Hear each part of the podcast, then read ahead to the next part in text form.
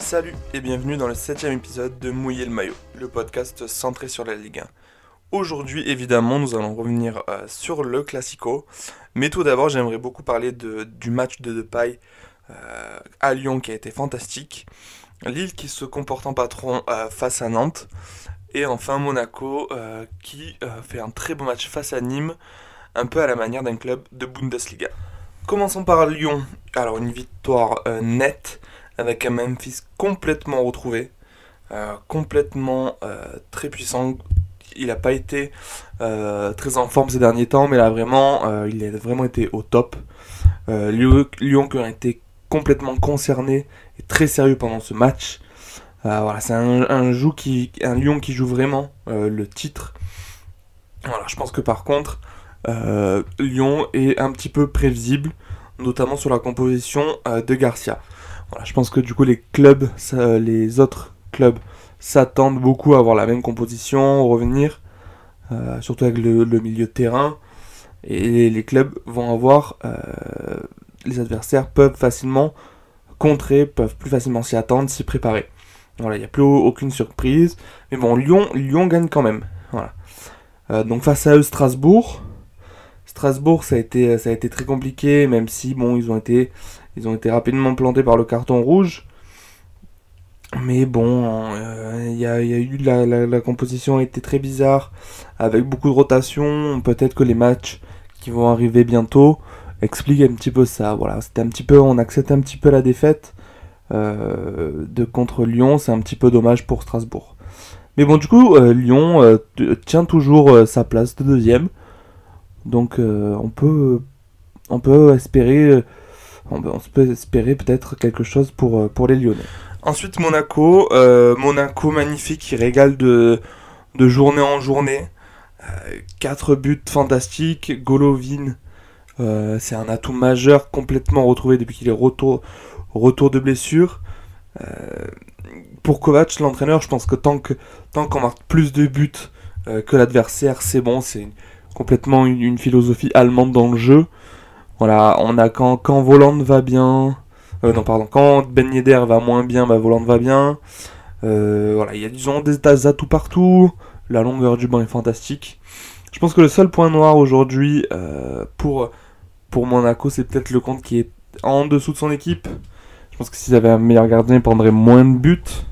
Et voilà, ça pourrait jouer euh, en la faveur en la faveur de son équipe forcément.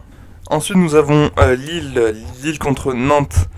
Bon, Nantes, on sait bien que c'est, il n'y a plus aucune envie, plus aucun jeu. C'est catastrophique. Mais euh, Lille est très très intéressant dans son jeu. C'est très très beau à jouer, notamment dans le deuxième but. Complètement magnifique. Là, son jeu, le plan de jeu est parfait.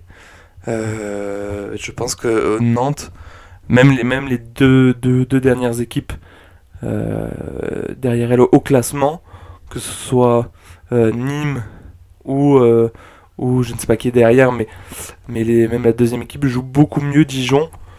Donc je pense que euh, Nantes va descendre, euh, va descendre en, Ligue 2. voilà, en revenant sur, sur Lille, ce qui va être intéressant, c'est dans ces prochaines journées, ça va être les confrontations directes avec, euh, avec Lyon, avec Paris, avec Monaco qui vont arriver. Et vu qu'ils vont les jouer à l'extérieur, ça va être très très très compliqué pour Lille. Mais bon, il va falloir savoir, il faut savoir gagner ces matchs-là pour pouvoir prétendre euh, au titre. Ils en ont complètement les capacités. Et Christophe Galtier peut, peut les porter, euh, peut porter Lille euh, au titre cette année. Et enfin, nous avons eu le Classico, un petit peu décevant hein, de ce que j'ai vu, notamment de la part du, du PSG. Dans l'équipe Marseille, il y a eu beaucoup plus, il y a eu du mieux euh, de ce qu'on pouvait, de ce qu'on a pu voir lors de ces dernières journées. Euh, mais d'abord, je vais commencer par euh, le PSG. Je pense que la vision du jeu entre, pour l'instant, entre Pochettino et Tourelle est un petit peu la même. Il n'y a pas eu de grands changements. On a été très attentiste, je trouve, dans, dans, dans le jeu du PSG. On a attendu que les joueurs marseillais viennent. On s'est un petit peu fait dominer. Voilà, bon, c'est pas très très bon. Par contre, un, point positif, on, on retrouvait Mbappé avec un jeu de jambes, notamment sur le premier but, où il part extrêmement vite au but. ça, ça a été un, bon point positif. dans la tactique, par contre, il va falloir retravailler ça parce que dans 10 jours, le PSG quand même joue le Barça. Donc ça va être très très compliqué. Peut-être que de ce que j'ai vu dans le match, ils sont plus à l'aise à jouer avec un bloc bas. Euh, ça, peut aider, je pense, euh, au lieu de les presser haut, plutôt les attendre euh, en défense et de repartir et de, de, repartir de derrière. Ça peut peut-être les aider. voilà. Quoi d'autre? Nous avons aussi Icardi qui a vraiment le sens du, but, le sens du but sur le d'un opportunisme extraordinaire. Euh, voilà, ça a été une victoire quand même assez importante, je pense, euh, pour le PSG. Ensuite, nous avons Marseille. Marseille n'a pas été si mauvais que ça, je trouve. Il y a eu des bonnes choses. Si on veut reconstruire et partir, peut-être qu'on peut partir de ce match-là euh, pour, pour, pour en tirer des leçons, pour tirer des bonnes choses. Et il y a Gay qui a, qui a été très très bon au milieu. voilà, donc ça a été, ça a été pas, ça n'a pas été mauvais pour Marseille. Par contre, je pense que euh, ils auraient pu continuer à jouer pendant 3 heures. Je, je suis pas sûr qu'ils auraient réussi à marquer quand même un but sur ce match-là. Euh, voilà. Il faut maintenant, il faut redémarrer. On voit un petit peu la lumière au bout du tunnel. Voilà. Et sur le plan de jeu, euh, je pense qu'il faut définitivement mettre deux attaquants à l'OM, pas soit Benedetto, soit Germain.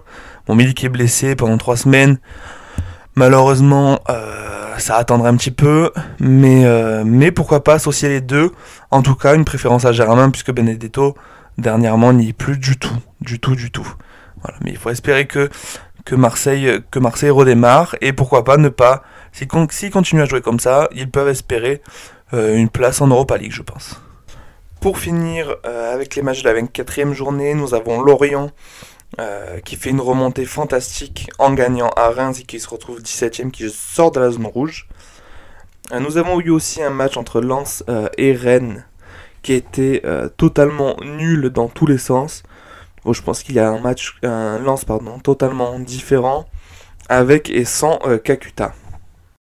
On a aussi vu un très joli Brest qui a retourné complètement le match et qui gagne 2-1 contre Bordeaux. Euh, nice qui se relance euh, contre Angers 3-0. Un très bon match aussi de Montpellier euh, qui gagne 4 2 contre Dijon. On a eu du très beau jeu, même de la part de Dijon. Donc ça, peut promettre de belles choses pour la suite. Saint-Etienne qui crée la surprise un petit peu avec ces terribles matchs des dernières journées qui bat Metz. Et bien évidemment Nantes qui commence, qui continue de s'enfoncer et qui s'enfonce de plus en plus euh, vers la Ligue 2. Voilà pour aujourd'hui, on se retrouve donc lors de la 25e journée avec un très joli euh, Bordeaux-Marseille. Il y aura aussi euh, durant cette semaine un match de Coupe de France. Voilà, n'hésitez pas à mettre des commentaires sur Twitter ou sur Instagram. Et on se retrouve bientôt pour le prochain épisode. Ciao à tous.